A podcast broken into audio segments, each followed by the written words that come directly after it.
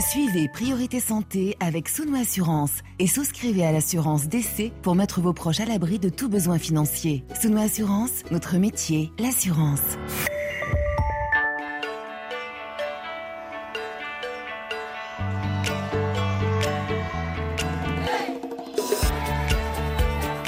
Priorité Santé. Caroline Paré. Bonjour à toutes et à tous. Offrir des soins de qualité pour préserver l'individu atteint d'une maladie ou d'un handicap, c'est essentiel à tous les moments de l'existence. Des soins adaptés, des soins ciblés, proposer des approches qui correspondent aux différents âges de la vie pour cicatriser, combattre une infection éviter des complications. Mais en dépit des avancées de la recherche et des compétences médicales, certaines atteintes se révèlent incurables. Et le rôle du soignant n'est plus de traiter ni d'opérer, mais d'accompagner et de soulager. Aujourd'hui, précisément, nous allons nous arrêter sur un volet à la fois délicat et douloureux, puisque notre émission traite des soins palliatifs pédiatriques, le rôle des médecins, infirmières, psychologues pour expliquer, appuyer, soutenir des patients parfois très jeunes dont la vie va s'arrêter. Accompagner l'enfant malade comme sa famille, confronté à l'inconcevable souffrance de ce deuil qui n'est pas dans l'ordre des choses. Trouver les mots, proposer un cadre comme des gestes et des produits qui peuvent soulager, maintenir jusqu'au bout la meilleure qualité de vie possible. Être présent également pour le suivi du deuil, envisager aussi une meilleure offre de soins pédiatriques palliatifs dans des territoires qui sont, en sont aujourd'hui privés ou insuffisamment pourvus. Et pour cela, nous allons donner la parole largement au cours de cette émission à de nombreuses actrices de la santé d'Afrique francophone qui agissent pour développer cette approche basée sur l'empathie. Yaoundé, Djibouti, Kinshasa, Abidjan, quatre escales au cours de notre émission et avec nous en studio entre la Suisse et le Québec. Professeur Nago Humbert, bonjour. Bonjour. Vous êtes professeur agrégé de clinique département de pédiatrie à la faculté de médecine de l'Université de Montréal au Canada. Et vous êtes également professeur, le fondateur et référent soins palliatifs pédiatriques pour Médecins du Monde suisse. Nous rejoindrons au Cameroun le professeur Angèle Ponty, hémato-oncopédiatre à Yaoundé, chef de service au centre mère-enfant de la fondation Chantal Biya, donc au Cameroun. Djibouti avec le docteur Emma Assina, pédiatre cofondatrice et présidente de l'association Solidarité féminine de Djibouti. La République démocratique du Congo avec Mami Misengabou, infirmière à l'origine de la structure Soins palliatifs à domicile à Kinshasa. Et la Côte d'Ivoire avec le docteur Lynn Kouichere, oncopédiatre au CHU Trècheville. Priorité santé sur RFI. Alors c'est une tradition en début d'émission, l'exercice de définition, parce que tout le monde n'est pas forcément familier avec cet adjectif qui est au cœur de votre travail, palliatif, précisément soins palliatifs. Qu'est-ce que recourt ce domaine très particulier de la médecine, professeur Nago-Humbert Alors d'abord, je tiens à dire que ça ne doit pas être une spécialité, parce que c'est simplement euh, des soins. Et que la on a essayé de faire des définitions. Donc c'est un enfant atteint d'une maladie potentiellement mortelle. Et la grande différence qu'il y a entre les soins palliatifs pédiatriques et l'adulte, c'est que l'adulte, on a une image de la personne en fin de vie, en agonie, qu'on amène dans une unité ou dans une maison pour mourir. Chez les enfants, c'est très différent. On, prend dès le départ d'une maladie dégénérative ou oncologique dont on pense qu'on pourra peut-être pas guérir l'enfant, et c'est là qu'on s'occupe de l'enfant, de sa famille, notamment de ses symptômes pour que son confort soit le meilleur dans ce passage qui va peut-être amener à la mort. Est-ce que les soins palliatifs sont tabous? Complètement. Euh, Et est-ce que les soins palliatifs pédiatriques sont le tabou dans le tabou? Totalement.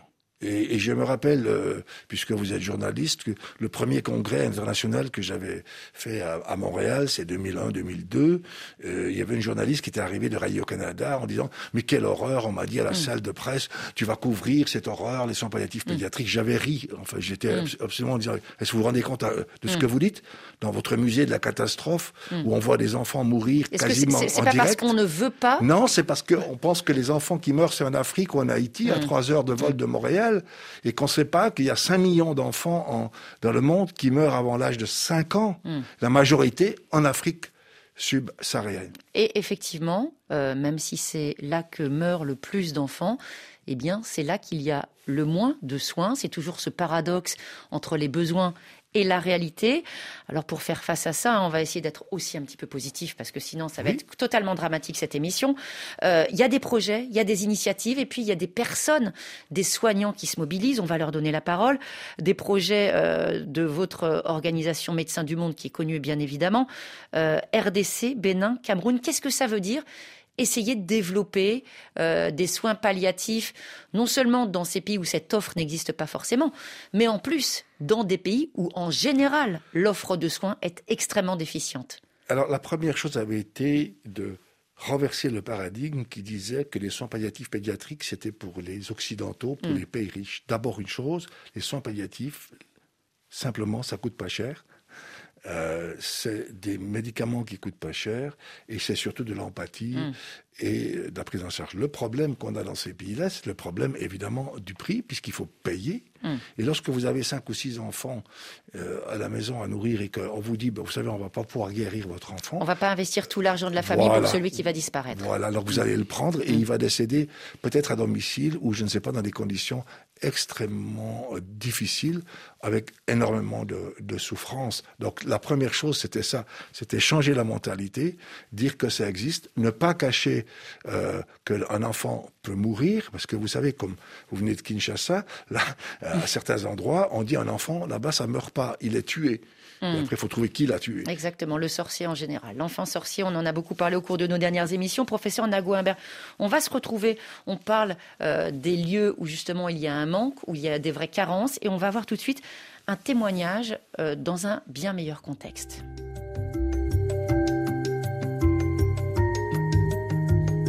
Ce témoignage, c'est celui de Larry, père de trois enfants, dont la petite Elena, née grande prématurée, est décédée il y a cinq ans en soins palliatifs pédiatriques. Avec son épouse Olivia, Larry a accompagné cette fin de vie et aujourd'hui il a rejoint l'association Soins palliatifs et accompagnement maternité où il organise des groupes de parole pour aider les parents endeuillés.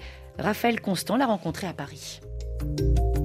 Lors de la deuxième grossesse de ma femme. Elle a dû subir à 25 semaines une transfusion intra-utérine. Ma femme a attrapé une, infection euh, pendant cette intervention. Donc ma fille est née quelques jours après, à 26 semaines, donc en très grande prématurité. Elle a tout de suite été intubée. Elle était donc en détresse respiratoire euh, au moment où elle est née. Elle a vécu 10 jours et au bout du cinquième jour, les médecins ont décidé de la passer en soins palliatifs. Au début, on nous dit, bon écoutez, elle n'est pas tirée d'affaire, mais sincèrement, ça va être long, euh, préparez-vous, vous allez rester peut-être trois mois ici. Ils font une échographie euh, cérébrale, ils voient que quelque chose ne va pas, n'osent pas dire elle va mourir, ce que j'aurais aimé entendre. Pourquoi vous dites euh, j'aurais préféré qu'on me le dise? Parce qu'en fait, le plus insupportable, ça a été ce petit moment de latence où on a l'impression que tout le monde dans la pièce a compris que votre fille allait mourir, mais pas vous. Et en fait, parfois, il vaut mieux l'enlever, cet espoir. Dites-moi que ma fille n'a aucune chance de survivre, et j'accepterai les soins palliatifs. J'ai fini par l'accepter parce que ma mère est médecin. Ma mère m'a clairement dit, non mais Larry, t'as rien compris. Elena va mourir. Si par miracle elle arrive à survivre, ça sera quelques semaines, elle sera dans un état comateux permanent. Les soins palliatifs, c'est ce qu'il y a de mieux pour elle. Et votre femme, à ce moment-là, comment elle euh, réagit, elle? Ça a été un moment de désaccord et de tension entre nous parce que moi, j'étais encore dans la révolte. Alors que ma femme était déjà dans c'est intolérable, mais j'accepte cette réalité, je comprends cette réalité qu'elle va mourir.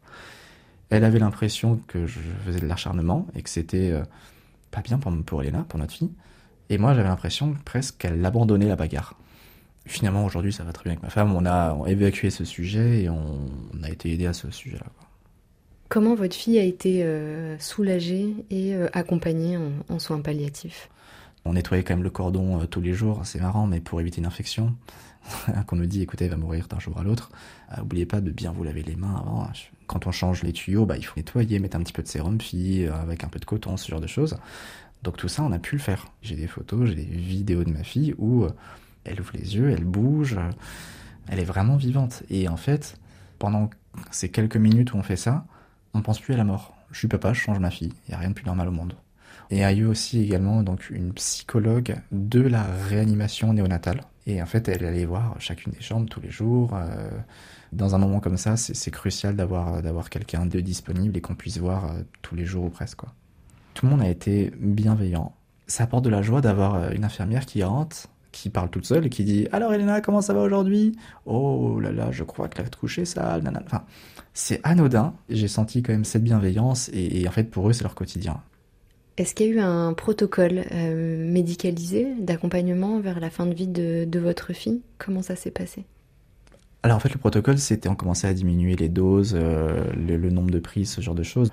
Et c'est plutôt bien expliqué.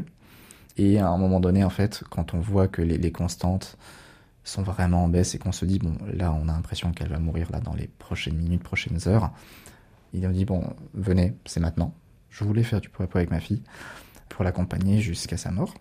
Ben, ma femme qui était à côté de moi se tenait la main, elle la caressait, elle l'embrassait. Enfin, et après, par contre, on ne sait pas si ça dure 10 minutes, 8 heures. Là, en l'occurrence, ça a duré 2 euh, heures et demie cet état-là. Et sur les dernières minutes, il y avait le, médecin qui l'avait suivi, qui était avec nous dans la chambre, qui à un moment donné, en fait, a, sorti son stéthoscope, et a constaté que le cœur ne battait plus et nous a dit et il nous a quittés. Et bah, ça marquait la fin quoi. Pour moi, c'était mon rôle de père de l'accompagner jusqu'au bout. Et je savais que ça allait être dur, mais je pense que c'est peut-être le moment de ma vie dont je suis le plus fier. Je ne sais pas si c'est le plus horrible en fait, parce que euh, c'est un moment d'amour pur. C'est pas que de la peine, c'est pas que de la douleur, c'est aussi un moment vraiment tellement fort en fait, c'est indescriptible des réalités dont il faut parler. Entretien avec Raphaël Constant, les mots d'un père dont le bébé a pu bénéficier de ses soins palliatifs en service de réanimation néonatale. Professeur Nago vous avez suivi votre, votre réaction? Écoutez, je pense qu'une chose très importante à dire, c'est que la mort n'est pas une urgence. Et le fait est que on ne lui a pas dit euh, que si on continuait des soins inappropriés, on allait faire souffrir son enfant. Aurait été dit, absolument, il a raison. Et comme il y a eu une discrépance entre sa femme et lui, euh, mm. je pense que c'était un petit peu dommage. Par contre, les soins ont l'air d'avoir été euh, absolument exceptionnels. Mais je trouve génial quand il dit euh, on nettoyait quand même, on faisait attention. Oui, parce qu'elle était vivante et mm. on était du côté de la vie. Mm. C'est pas du côté de la mort les soins palliatifs. Hein. C'est très, C'est quelque chose de très positif. Le bébé, c'est toujours un bébé. Exactement. Il a un nom, il a une existence. Il a vécu dans le ventre de la maman pendant neuf mois. Je crois qu'on a, il y a, il y a quelques années, à l'époque, on aurait complètement évacué évacué ça, on n'aurait pas parlé, on l'aurait laissé quelque part, on aurait dit bah il est décédé. Et là il y a eu, je pense, euh, des soins et un accompagnement euh, vraiment. D'ailleurs, il a l'air de bien s'en sortir, ce papa. Euh, Une courte vie, mais on ne l'efface pas. Cette exact. Non, non, ben, elle existe. Cet enfant va rester dans leur corps et dans leur et dans esprit leur aussi. pendant toute leur vie, absolument. Alors on va parler de situations dans des contextes très différents, hein, avec aussi le neuvième congrès international du réseau francophone en soins palliatifs à Yaoundé. Yaoundé, le Cameroun, donc, où, vous avez par ailleurs, professeur Nagouimbert, mis en place un diplôme universitaire. C'est quoi ce diplôme précisément? Alors, il n'est pas encore en, place complètement. On est en train de le mettre en place. pour le congrès, je tiens à le dire, parce que c'est le neuvième et on les a mm. tous fait ailleurs qu'en Afrique. Et c'est très important pour mm. nous, symboliquement, de le faire à Yaoundé. absolument. oui, très. Alors, pour le DU, on est en train de le faire parce que pour moi, l'important, c'est la formation. Et, et je pense qu'on aimerait avoir un, diplôme universitaire comme en France, mhm. en soins palliatifs, qui sera aussi adulte et pas seulement pédiatrique, pour la francophonie. Et avoir à ce moment-là des leaders en soins palliatifs qui seraient formés dans ce DU à Yaoundé par des Africains. Donc mmh. nous, on va peut-être commencer à transmettre, mais ensuite de ça, nous, il faut retire parce que sinon, on va faire du néocolonialisme euh, médical. Avec tout ce que ça implique aussi comme euh, valeur socio-culturelle quand on travaille sur ces dimensions de vie, de mort et de maladie. Alors, écoutez, ça n'a rien à voir, et c'est pour ça que pour moi, j'apprends énormément quand je dans mes séjours en Afrique, parce qu'effectivement... On vit différemment, on meurt différemment aussi. Et complètement, et on vit le deuil différemment, on vit la maladie différemment, on n'a pas les moyens financiers, enfin bref, il y a toutes sortes de choses, et je pense que l'anthropologie doit nous apprendre énormément sur le sens de la maladie, pour ne pas dire des bêtises aux parents. Alors, on va partir justement tout de suite pour le Cameroun. RFI à Yaoundé 105.5 FM. Professeur Angèle Ponty, bonjour. Bonjour, madame. Vous êtes hémato-oncopédiatre, hein, ça veut dire on s'occupe du sang, des maladies cancéreuses chez les enfants, chef de service au centre mère-enfant à la Fondation Chantal Biya. Euh, pour entrer en matière, professeur Ponty, quelles sont les principales maladies que vous prenez en charge et qui peuvent donc conduire à aller vers une démarche palliative? Euh, Euh, merci de me passer la parole. Nous prenons en charge tous les cancers qu'on peut avoir chez les enfants. Il y a les leucémies, les lymphomes, les tumeurs des tissus morts, les tumeurs osseuses, les tumeurs cérébrales.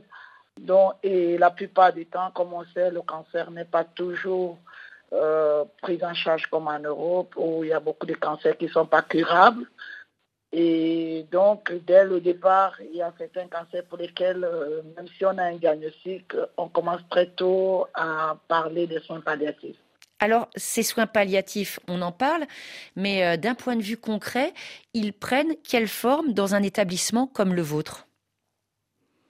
Euh, je voudrais déjà un peu euh, vous dire que moi, je fais beaucoup plus dans les soins palliatifs, non pas seulement du côté du cancer, mais également dans le sang et d'autres maladies, parce qu'on travaille également dans un, on est en train de mettre en place un système de soins palliatifs à domicile, ce qui fait que aussi bien les enfants qui ont du cancer et ceux qui n'ont pas de cancer, nous avons des soins palliatifs.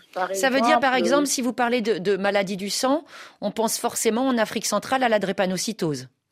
Oh, par exemple, on ne peut pas parce qu'il y a beaucoup de séquelles euh, euh, les accidents vasculaires cérébraux, des paraplégiques qui font que ce sont des malades qui sont très dépendants et souvent abandonnés devant une maladie chronique pour laquelle on sait bien qu'on ne peut pas guérir dans notre milieu. Est-ce que euh, ça veut dire que, par exemple, dans un établissement comme le vôtre, il y a un espace, un lieu prévu pour ce type de soins ou non, professeur Ponty Non, il n'y a pas encore, les soins palliatifs n'ont pas, pas encore été euh, implémenté dans les. Ça veut dire qu'il n'y a pas un service, il n'y a pas une, direction, par exemple sur les murs de l'hôpital, unité de soins palliatifs. Par contre, ce sont des soins qui peuvent se rencontrer au lit, au chevet des jeunes patients, euh, à l'initiative de médecins ou d'infirmières. Oui, et ça se fait, même quand on dit au chevet des lits des patients, vous savez, il n'y a pas une formation vraiment en soins palliatifs. Hmm. Ce qui fait qu'ils sont, on peut faire au pif euh, selon ce que chacun ressent. Et pourtant, il y a toute une formation, il y a toute une, une façon d'aborder ses patients et ses parents, surtout lorsqu'on vient dans le contexte de l'enfant et dans le contexte socio-culturel au Cameroun. Alors, on l'a compris, hein, euh, de, de, grands manques en matière de soins palliatifs pédiatriques. Pour autant, est-ce qu'il y a des, des, projets ou des initiatives pilotes? Oui, actuellement, euh, je pense que depuis 2014, je me rappelle bien, on a il y a, y a, l'ONG Alternative Santé, euh, pardon, euh, Médecins du Monde Suisse, mm. qui a mis une initiative au Cameroun avec le professeur Nagoenberg. On a commencé par un état des lieux, comment aborder les soins palliatifs au Cameroun. Qui a été fait par les anthropologues. Et en plus, on a fait une formation à la faculté de médecine où il fallait savoir qu'est-ce que les gens pensaient des soins palliatifs. Ça a hmm. été très bien accueilli.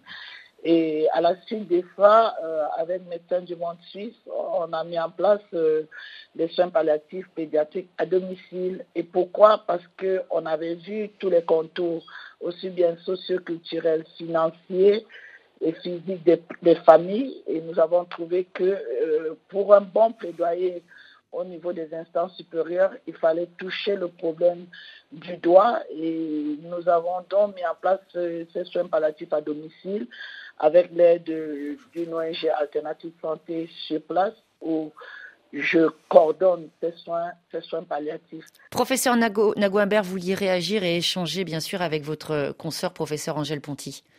Bonjour Angèle d'abord. Euh, moi, je pense J'espère que tu vas bien après le congrès. et, et j'ai une question à te poser. Euh, on, en est où maintenant, par exemple, dans le Cameroun, sur l'accès aux opiacés? Est-ce qu'il y a des avances ou pas? Donc de la morphine, en gros. Parce que c'est vrai que dans énormément de pays d'Afrique, hein, euh, pouvoir avoir de la morphine et encore plus pour les enfants, il y a un problème non seulement de blocage financier, il y a un problème euh, pour avoir le produit tout simplement et un produit de qualité, et puis aussi il y a un blocage psychologique dans le tabou du soulagement. Euh, est-ce qu'il faut vraiment donner de la morphine à des enfants? Est-ce que finalement les enfants souffrent aussi, des fois, on se pose la question, est-ce que les enfants souffrent comme les autres? Nous, bien sûr, on dit oui, on le sait, c'est scientifiquement prouvé, mais il faut encore avancer sur ce terrain, professeur. Ah oui, vous, touchez bien, vous connaissez bien le sujet en Afrique. Et déjà, même au niveau des professionnels de santé qui se disent la morphine pour un enfant, euh, vous entendez bien morphine, donc ils se disent que c'est une mort. Mais il y a une grosse avancée, un peu sur au moins la connaissance du produit, euh, ce que ça porte de bien, mais l'aspect est encore difficile. Hmm. on avance, on recule, on ne sait pas où se trouve le problème, euh, on touche au niveau des ministères, euh, vous ne savez pas ce qui bloque, mais vraiment, l'accès à la morphine reste encore un, combat de, difficile à, à le gagner déjà et un problème majeur. On vous remercie beaucoup, un hein, professeur Angèle Ponty, pour votre éclairage. Excellente journée au Cameroun et une autre illustration. Parce qu'on va prendre maintenant la direction de l'Afrique de l'Est, où vous travaillez au sein de l'association Solidarité féminine de Djibouti. Docteur Emma Assina, bonjour. Bonjour Caroline. Alors vous êtes pédiatre, vous présidez euh, cette organisation qui accompagne les enfants séropositifs et leurs familles. Expliquez-nous, euh, Madame, euh, docteur Assina, en quoi consiste cet accompagnement? Alors, je travaille dans un cabinet privé hein, depuis plusieurs années maintenant. Mmh. Et l'association Solidarité Féminine, aidée de, des accompagnateurs qu'on appelle les accompagnateurs psychosociaux, aide ces familles et les enfants, tant au niveau du soin, des soins médicaux qu'au niveau euh, de la nutrition et de l'aide psychosociale. Ça veut dire que si vous avez mis en place cette offre de soins par le biais de cette association, c'est parce qu'il y avait un véritable manque. qu'on peut dire que euh, chez vous aussi à Djibouti, pas vraiment d'unité euh, palliative dédiée. Il n'y a aucune unité palliative dédiée aux enfants, mmh. d'unité palliative tout, tout court. Mmh. Et donc euh, l'idée, c'était d'aider les familles, les enfants, les adolescents à avoir une aide globale. Hmm. Quand vous parlez de ces acteurs psychosociaux qui sont impliqués dans l'accompagnement, euh, de qui s'agit-il? Parce qu'il faut pouvoir s'investir euh, d'un point de vue psychique, émotionnel, parce qu'on est face effectivement à des souffrances vécues oui ou non, ça dépend bien sûr de l'état du jeune patient, mais aussi tout ce qui entoure la souffrance des parents et de la famille. Ah, tout à fait. Alors, ces accompagnateurs psychosociaux vraiment, euh, sont vraiment le socle de notre prise en charge. Ils existent euh, depuis au moins 2004. Mmh. Ils sont issus de la communauté. Mmh. Et beaucoup travaillent euh, à la fois dans les centres communautaires. Comme ça, ça permet aussi d'accompagner les parents et les enfants dans les, dans les dispensaires et puis aussi de les ramener aussi vers euh, l'association et aussi vers mon cabinet de pédiatrie où je prends en charge les enfants avec l'aide aussi d'un autre euh, accompagnateur qui est sur place. Est-ce que ces formateurs, c'est justement, est-ce que ces acteurs psychosociaux reçoivent une formation? La formation à la base a été une formation associative. Mmh. Et il y a eu aussi de, quelques formations au niveau du ministère de la Santé, mais depuis plusieurs années, c'est surtout Solidarité féministe qui aide à la formation. Alors on sait que en ce qui concerne la prise en charge des personnes séropositives, euh, des personnes qui sont porteuses du VIH/SIDA, il y a euh, une série de médicaments, de, de prise en charge qui sont gratuites. Est-ce que ça recouvre aussi ce qui concerne, par exemple, la lutte contre la douleur? Malheureusement, euh, pas. Nous avons très peu de médicaments pédiatriques. Mmh. Et donc, euh, au niveau de l'association, nous avons quelques financements pour pouvoir acheter ces traitements contre la douleur. Et sur le plan psychologique, de quelles ressources disposez-vous? Alors, nous, ça repose toujours sur nos accompagnateurs psychosociaux mmh. qui nous permettent de, ben, justement de discuter, de pouvoir entrer en relation à la fois avec les enfants et les familles qui portent le poids de cette infection. et nous avons reçu aussi des formations grâce à l'aide de SIDAction de psychologues qui ont mis en place des espaces de parole pour enfants et ados. Et donc depuis, depuis peu, nous avons une psychologue qui nous aide, une psychologue djiboutienne qui nous aide et qui vient à l'association pour assister à quelques groupes de parole et aider aussi les, adolescents, notamment dans le processus euh, d'annonce hmm. De leur séropositivité et aussi euh, pour les parents, les aider aussi à vivre avec euh, cette infection et pouvoir gérer toutes les stigmatisations et discriminations. Précisément, hein, le, regard des autres. Docteur Emma Assina, une dernière question. Euh, voir prochainement créer une unité de soins palliatifs euh, pédiatriques chez vous à Djibouti, donc pour ces enfants, est-ce que c'est quelque chose que vous envisagez? Alors, ça me ferait vraiment très très plaisir, naturellement. C'est un souhait pour l'instant, c'est un espoir. Voilà, ça reste un souhait, un espoir. Et je pense qu'il y a beaucoup de personnes de bonne volonté à Djibouti, tant au niveau de la société civile, au niveau du ministère, euh, qui pourront certainement avancer en ce sens. Merci beaucoup. Bonne continuation à vous et à, tous les membres de cette association qui agit pour les enfants, docteur Emma Assina. Vous vouliez réagir, professeur Nago Imbert, sur ce que vient de dire le docteur Assina? Non, non, pas sur ce qu'elle vient de dire. Donc, euh, je, je, la félicite pour son travail. L'important du, traitement de la douleur est, primordial dans les soins palliatifs. Il ne peut pas y avoir de soins palliatifs sans traitement de la douleur. C'est très important. J'y propose de nous rejoindre au, réseau francophone de soins palliatifs pédiatriques. Ce mm. serait intéressant qu'on puisse échanger. Par contre, j'ai réagi parce que je suis contre les unités de soins palliatifs pédiatriques dans le sens de physique. Vous, il faut que ce soit transversal. Oui, oui, hmm. des consultations, je dis bien, avec des quelques experts ou leaders. Vous disiez tout à l'heure justement, c'est pas comme pour les adultes. Non, il faut, il faut pas qu'on ait des, des endroits où les enfants meurent et hmm. ils, seront stigmatisés. Et ça, c'est la, première chose. Et, la deuxième chose, effectivement, nous avons actuellement, et je l'annonce, mis en place une application euh, pour les soins palliatifs qui peut être téléchargé, qui a été faite par Médecins du Monde euh, suisse. C'est quatre ans de travail et je vous donnerai euh, les indications si vous voulez après, mais enfin on peut la télécharger sur le site de Médecins du Monde Suisse et du réseau francophone. Et là vous avez tout, euh, le traitement de la douleur, mais aussi l'annonce des nouvelles, euh, les problèmes socioculturels, le deuil, euh, la spiritualité, des clés, dans, des, clés. des, clés. juste des clés. Parce que c'est vrai que quand on n'a pas reçu la formation, quand on n'a pas la possibilité, c'est extrêmement complexe. C'est simple les soins palliatifs pédiatriques. Des ressources, juste trouver des ressources. C'est juste soigner les gens jusqu'au bout. Professeur Imbert, on va poursuivre cet échange dans quelques minutes après ce titre de Sora The Chosen Road.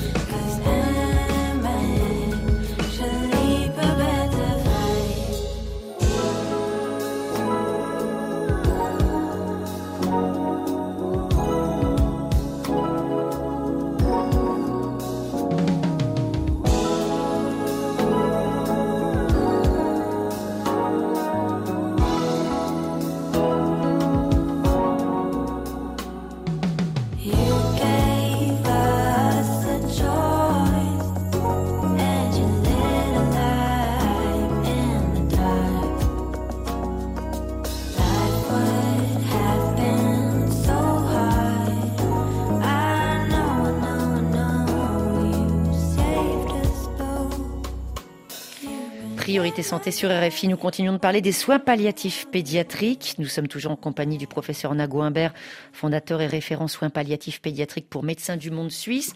Et depuis le début de cette émission, on a bien constaté déjà euh, que ces soins restaient à créer, à financer, à installer dans certaines régions. On parle de l'Afrique, on donne la parole à des soignantes francophones. Nous allons donner la parole à d'autres justement intervenants dans cette euh, action très spécifique, professeur Nago Imbert. Avant de partir en, République démocratique du Congo, lorsque l'on parle des soins palliatifs, on a déjà parlé de ce fameux accès à la morphine, puissant antidouleur. Euh, Qu'est-ce qu'on peut donner comme élément d'explication? Est-ce que déjà la morphine, c'est quelque chose qui coûte cher? Alors c'est très très bon marché. Euh, ça se transforme avec en de la poudre et de l'eau. Et notamment, nous avons une réunion dernièrement au ministère euh, à Kinshasa où euh, on s'est aperçu que c'était une ONG privée qui vendait la morphine, ce qui est tout à fait scandaleux. Et, il a été décidé pour euh, la RDC que la morphine sera euh, construite, enfin formulée dans les pharmacies d'hôpitaux mmh. publics, ce qui est très important. Ça fait aussi le contrôle. Et ça, pour, euh, je pense, 2 ou 3 dollars, euh, vous pouvez euh, soigner un enfant péros, donc par la bouche, pendant 3 à 4 semaines. Donc vous comprenez bien que c'est pas un médicament cher. Le problème de la morphine, c'est les mythes autour de la morphine. Ça va faire des arrêts respiratoires, ça va, la mort va être plus rapide, ce qui est tout à fait faux. une personne, et on l'a prouvé, qui n'a pas mal va vivre plus longtemps en plus. Donc si on peut le soulager avec la morphine, mais ça c'est beaucoup de mythes à devoir travailler. Ça se fait euh, dans certains pays. Et y compris auprès des médecins. Hein Alors auprès des médecins, mais écoutez, euh, moi je me rappelle que euh, quand j'étais au centre anticancéreux à Lyon, il y a à peu près 35 ans, il y avait des médecins, notamment en Ardèche ou en campagne, qui refusaient de Parce que c'était aussi morphine égale drogue. Exactement. Hum. Donc il ne faut pas confondre les choses. On parle là de médicaments et je dis, je, vais vous le dire, si vous me laissez euh, juste dire ça, c'est très important. Euh, en 25 ans que j'ai été à, à l'hôpital Sainte-Justine de Montréal, on n'a pas créé un toxicomane. Hum. Et il y a beaucoup d'enfants qui ont reçu énormément de morphine, normalement des brûlés ou des grands accidentés, hum. qu'on a pu sevrer après complètement. Euh, on a, par contre, il pourrait y avoir peut-être un jour une addiction à une toxicomanie parce qu'on aura donner le produit, mm. offrir le produit à quelqu'un qui était prédisposé pardon, à, devenir toxicomane. Mais en tout cas, ce n'est pas le cas pour euh, ce que vous faites au, long cours. On va partir tout de suite pour la RDC. RFI à Kinshasa, 105 FM. Alors bonjour, euh, Mamie Missengabou. Bonjour Caroline. Vous êtes infirmière et vous avez monté l'association Soins palliatifs à domicile. Qu'est-ce qui vous a motivé dans ce projet qui est devenu réalité? Oh oui, pour la petite histoire, euh, je suis infirmière de formation. Mmh. Alors, c'est juste euh, suite à mon expérience euh, sur terrain, j'avais constaté qu'il y avait une cassure entre le soin curatif et les palliatifs. En fait, il n'y avait pas une continuité de soins des, aux personnes qui étaient diagnostiquées d'une pathologie chronique évolutive et ces personnes étaient abandonnées à leur triste. Sort et nous revenaient dans un état très, très, très euh, détérioré. Alors je me suis dit, pourquoi ne pas faire quelque chose pour assister et accompagner ces personnes qui sont vraiment dans le besoin? Et, et, euh, ces personnes, en l'occurrence, Mamie Missengabou, excusez-moi, ils sont atteints de quel type de maladie pour que les gens puissent se faire une idée qu'on soit vraiment dans le concret? Exactement, il y a les cancers, hum? Il y a la drépanocytose, il y a des personnes qui sont atteintes des pathologies cardiovasculaires mhm. avec tout ce qui vient avec comme complications, disons les AVC, mhm. euh, des personnes euh, atteintes du, diabète avec euh, des complications qui viennent, des insuffisances rénales. Il y a toutes ces pathologies, toutes ces complications qui viennent après les VIH aussi, avec tout ce qui vient comme symptômes et complications à la langue. Et c'est toutes ces pathologies nécessitent euh, une surveillance ou un suivi continu pour permettre aux personnes d'avoir une qualité de vie. Alors ça veut dire euh, on donne les médicaments pour euh, essayer de contrôler la maladie et puis on donne aussi d'autres médicaments là pour améliorer le quotidien. Vous intervenez à domicile, au foyer ou dans des structures médicales? J'interviens à domicile, hmm. au, domicile de patients. Ça veut dire euh, si quelqu'un est atteint d'une pathologie qui nécessite euh, un suivi continu, l'hôpital, soit la famille entre en contact avec nous. On descend sur terrain chez la personne, on met en place un plan de soins ou des suivis hmm. que nous allons euh, continuer à poursuivre pour permettre à la personne de garder une qualité de vie, soulager la douleur, soit euh, tout ce qui vient nausée, anorexie, euh, faire des pansements si nécessaire.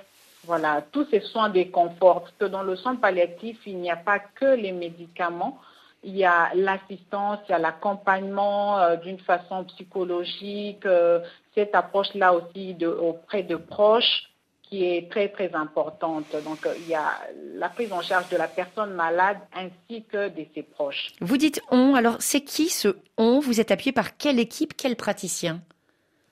Ah ok, au sein de mon équipe, il y a une, une pluridisciplinarité où on trouve euh, de médecins, des infirmiers, des kinésithérapeutes, des psychologues, des nutritionnistes qui, qui, tournent autour du patient. C'est au fait en fonction du besoin ou de l'état de la personne qu'on voit quel personnel euh, affecté au chevet de cette personne. Et pourquoi ces soignants ont rejoint votre association? Parce qu'ils sont simplement passionnés, parce qu'ils veulent aider, ils veulent accompagner. C'est vraiment, il faut être appelé, il faut avoir cette passion-là, sinon vous ne ferez rien. Alors il y a une fameuse expression, hein, le nerf de la guerre. Du point de vue du financement, comment est-ce que vous travaillez? Ah là, c'est le problème. Jusqu'à présent. c'est drôle, je m'y attendais quelque part. Hein. Exactement. Euh, jusque là, c'est avec nos fonds propres, bien que nous sommes vraiment limités quand c'est le 10, hein, parce que les besoins sont vraiment grands euh, dans notre pays. Hmm. Et euh, vraiment, euh, on devait avoir l'accompagnement du gouvernement et les organismes pour nous encourager à accompagner dans, dans cette démarche. Parce hmm. que le besoin est vraiment là et les personnes ne savent pas où aller. Vous savez, un peu avec euh, la situation euh, socio-économique de notre pays, euh, les, taux de pauvreté. Il y a des personnes qui ne savent même pas s'acheter des médicaments. Mmh. Le, docteur doit parler de, l'accès à la morphine. Mmh. C'est 2 dollars. Dites-moi, une famille qui ne sait pas s'acheter de quoi manger, vous pensez qu'elle sera en mesure de mmh. s'acheter de la morphine pour soulager la douleur de leur enfant qui est malade? C'est toute la somme déjà pour faire bouillir la marmite pour toute la journée. Exact. Hein. Alors ça veut dire que les soignants mettent la main à la poche. Ça aussi, ça va à l'encontre d'un certain nombre de clichés qu'ont certains en disant euh, certains médecins sont là pour s'en mettre à l'inverse plein les poches. Là, on voit que c'est vous qui jouez la solidarité et l'aide. Et vous, finalement, vous tenez le rôle que devrait tenir l'État parce qu'il y a une défaillance absolue. Voilà. C'est ça. Alors, euh, nous, avons juste mis en place ça pour pousser l'État. Alors, on, réveille, on leur dit, euh, venez, l'État, accompagnez-nous. Il y a des acteurs, il y a des citoyens congolais qui veulent vraiment aider, mais nous avons aussi besoin de vous, de votre soutien pour concrétiser le soin palliatif au sein de notre, de notre pays, il y a les problèmes de, de, couverture universelle sanitaire, il y a ces problèmes d'assurance, les soins de santé n'est pas couverts jusqu'à présent. Alors, c'est vraiment un grand problème. Il y a des gens qui essayent de se démener pour mettre en place des mutuelles de santé. Oui, mais si vous n'avez pas de quoi contribuer, comment allez-vous faire? Hmm. Alors, les gouvernements est appelé à mettre en place un budget euh, alloué aux soins palliatifs pour nous accompagner dans ce sens. Parce que le soin palliatif, c'est un droit à la santé. Toute personne atteinte d'une pathologie chronique a le droit de bénéficier de soins qu'il faut. C'est juste un devoir d'humanité. On vous remercie, Mamie Missengabou. Le message est bien passé. Professeur Nago Imbert, ce plaidoyer, vous le portez vous aussi euh, complètement, euh, merci madame. Et comme euh, je, vais souvent à Kinshasa, vous connaissez certainement l'association Palia Family qui vit les mêmes choses que vous. Et puis nous avons trois projets, Angeli, Akamlambelembe et au CUK, euh, non seulement. Et je tiens à vous dire, madame, ce qui est intéressant, c'est que ce que vous vivez, et nous on le vit à une toute petite euh, dimension, c'est que à Médecins du Monde Suisse, ce sont des projets que dont nous avons beaucoup de difficultés à faire financer, ce qui est quand même extraordinaire. Pourquoi hein. Parce que ça fait peur? Pourquoi? Non, parce que ça va pas avec l'humanitaire. L'humanitaire, c'est soi-disant sauver des vies. euh, côté ça, c'est l'urgence. Et là, quand on parle de soins palliatifs pédiatriques en humanitaire, comme ça, vous n'allez pas sauver les gens. Et donc, c'est aussi, on a cette problématique-là. Et j'encourage évidemment, Madame, à, à prendre des contacts avec Pallia Family, avec ces équipes-là, parce qu'on travaille très proche du gouvernement pour faire changer les choses. Mais c'est un scandale actuellement ce qui se passe, non seulement en RDC mais ailleurs. C'est d'abord le soin normal, même pas le soin palliatif, qui n'a pas accessible. Il y a dans ces enfants qui décèdent, il y en a plein qui ne devraient pas décéder s'ils avaient des soins Évitable, corrects. Et c'est ce qu'on a vu, oui. Une dernière illustration. On part maintenant pour l'Afrique de l'Ouest avec euh, vous, docteur Lynn Quitchere. Bonjour. Bonjour Caroline. Alors vous aussi spécialiste du cancer chez les enfants oncopé- oncopédiatre au CHU de Trècheville.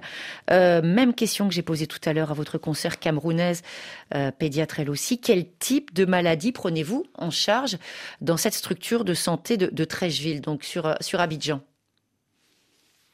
Euh, ra- rapidement, je, je salue toutes les personnes qui sont actuellement à l'antenne, qui participent à l'émission, et puis merci de m'avoir invité également. Voilà. Voilà. Euh, nous prenons en charge euh, aussi bien les cancers liquides, c'est-à-dire les leucémies, Mhm. que les cancers solides, c'est-à-dire euh, tout ce qui est tumeur maligne de l'enfant. Et nous avons fait une étude sur l'épidémiologie des cancers pédiatriques au CHU Trècheville Mhm. qui a permis d'identifier les cancers les plus fréquents. Et par ordre de fréquence décroissant, nous avons les lymphomes Mhm. Qui représentent 43% des cas que nous recevons, suivi du rétinoblastome 11% et du néphroblastome 9% des cas. Alors, on a parlé déjà largement de la morphine, mais il faut y revenir. Dans votre cas, quels sont les médicaments dont vous disposez, docteur Quitchere, pour lutter contre la douleur? Mais euh, notre, notre hôpital dispose de, de différents médicaments contre la douleur. Euh, bon, les médicaments de palier 1, 2. Palier, en- pour le palier 2, en tête, c'est surtout le tramadol Mhm. que l'hôpital a. Mhm. Et en palier 3, euh, l'hôpital dispose du chlorhydrate de morphine. Mhm. Donc, vous avez ces médicaments. Question difficile, question délicate. Est-ce que la plupart de vos patients, donc, ce sont des enfants, décèdent à la maison ou à l'hôpital? Euh, comme vous le dites, question difficile. Mhm. Mais je dirais euh, à l'hôpital. Ouais. Je dirais à l'hôpital, oui. Est-ce que c'est finalement pour eux une meilleure chose pour pouvoir avoir une prise en charge de la douleur avec des médicaments à la hauteur? Ou est-ce qu'à l'inverse, le cadre familial serait quelque chose de plus apaisant, de plus réconfortant? Qu'est-ce que vous en pensez? En fait, dans notre cas, euh, la possibilité, enfin, on- on- on- nous proposons aux parents de faire euh, le- une prise en charge ambulatoire Hmm ou, euh, selon les cas, une hospitalisation. C'est au cas par cas. Voilà. Donc, au cas par cas, le choix est laissé aux parents. Et- Mais euh, j'avoue personnellement que parfois, il y a des tableaux qui sont tellement lourds et l'équipe se rend très vite compte que les parents ne pourront pas faire euh, tout seuls face à ces tableaux-là. Et ça risque aussi Voilà. d'être très douloureux Et- pour les parents. Professeur Nago-Imbert, vous vouliez réagir Oui, euh, bonjour docteur. Juste vous dire que euh, j'étais très pour le, le domicile à un Mm. moment donné. Et euh, du côté de Njili, par exemple, euh, un des médecins de- de- d'une de, nos équipes m'a dit... Mais, En RDC Oui, excusez-moi, en Ouais. RDC, m'a dit, mais t'es à côté de la plaque, Nago. Chez nous, ici, ils doivent décéder à domicile. C'est une question de culture. Mhm. Que ce soit un enfant, que ce soit un grand-papa, un oncle. S'il vient pas, même dans les dernières heures, amener Mm. euh, son parent là, ça signifie pour la famille, Qu'il est exclu. non, qu'il n'a pas fait ce qu'il fallait jusqu'au Ah. bout. Et que pour Donc des clair. raisons financières, il n'aurait pas il serait pas occupé de son parent jusqu'au bout Mm, convenablement. Donc là, j'étais complètement à côté de mon idée à moi de Mm. dire peut-être que l'enfant serait mieux à domicile. Voilà. Donc on, on peut aussi aller contre certaines, certains de ces, de ces, on va dire des préjugés, parce Oui. que c'est aussi ça. Euh, Qu'est-ce que vous attendez aujourd'hui, docteur Lynn Quitchere Qu'est-ce que vous attendez pour améliorer euh, ce moment très difficile, tant d'ailleurs du point de vue médical que du point de vue familial? Euh, Pour améliorer ce... Oh, je, peux dire que nous sommes quelque part euh, sur la voie de l'amélioration. Hmm. Parce qu'il y a pas très longtemps, on n'avait pas de, morphine sirop, hmm. mais aujourd'hui, l'hôpital a la possibilité d'en confectionner. Hmm. Parce que euh, l'hôpital a une convention de jumelage avec euh, l'assistance publique des hôpitaux de Marseille et les pharmaciens des deux hôpitaux ont travaillé pour mettre en place une formule morphine sirop. Et ça, c'est vraiment très euh, important. Ça peut paraître anecdotique, mais c'est essentiel. Voilà, c'est essentiel, franchement. Et ça peut, voilà, ça peut participer également, aider à, poursuivre ces, soins de support, ces soins de palliatifs, par, pardon, à domicile donc, maîtriser au moins la douleur pour le confort de, l'enfant. Une vraie prise de conscience. Euh, un dernier point, docteur Lynn parce que la fin de l'émission approche. Hein. Oui. Un dernier point sur ce plaidoyer, peut-être, euh, au-delà de la morphine. Est-ce que euh, vous avez d'autres choses à demander concrètement?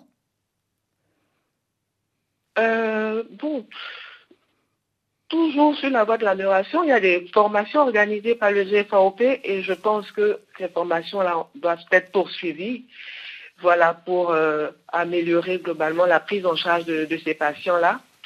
Le gros, gros problème, c'est euh, à l'hôpital, quand ils viennent, ils ont ce qu'il faut tant pour la prise en charge médicale que pour le soutien psychologique, mais euh, il n'y a pas encore d'unité mobile de prise en charge à domicile, par exemple. Euh, des choses à développer encore pour l'avenir. Docteur Lynn Quitchere, merci beaucoup. Tous ces exemples, tous ces témoignages, professeur Nago Imbert, on arrive à la fin de l'émission. Ça montre en tout cas une réalité qu'on a bien compris au cours de cette émission. Le besoin est là, il faut agir. Oui, je pense qu'on a fait des, pas de géant depuis 2014. Euh, on l'entend dans ces pays-là. Surtout, l'important, c'est les gens qui s'engagent. Il faut des cliniciens à la base, des médecins, des infirmières qui sont sensibles à ça. Et c'est par là que moi j'ai commencé avec ces gens-là. Et ensuite, le grand travail, c'est les ministères, mais vous savez comment c'est, les ministres de la Santé changent et tout. Il y a beaucoup de promesses, mais on a déjà dans deux ou trois pays réussi à mettre les soins palliatifs dans les programmes de santé des pays. Ça ne veut peut-être pas dire grand-chose, mais au moins quand il y est, on peut aller réclamer quelque chose. Et je pense que le développement, je tiens à dire qu'encore une fois, pour terminer, que les soins palliatifs pédiatriques ne sont pas, ne doivent pas être une spécialité, mais simplement, tout soignant ne peut pas abandonner un patient qui ne peut pas guérir. Et donc, simplement, ce sont des soins, c'est tout. Soigner jusqu'au bout. Merci beaucoup d'avoir participé à notre émission, euh, professeur Nago Imbert, et merci d'avoir répondu à notre invitation. Priorité Santé touche à sa fin. Merci à toute l'équipe, à Toussa Maquet, Ophélie Lassène, Didier Bleu, Laurent Hérault avec nous aujourd'hui. Demain, nous parlerons de l'emprise dans le couple à l'occasion de la journée de lutte contre les violences faites aux femmes. Identifier les mécanismes de cette domination physique et psychologique pour mieux s'en défaire. On se dit donc à demain. D'ici là, portez-vous bien et lavez-vous bien les mains.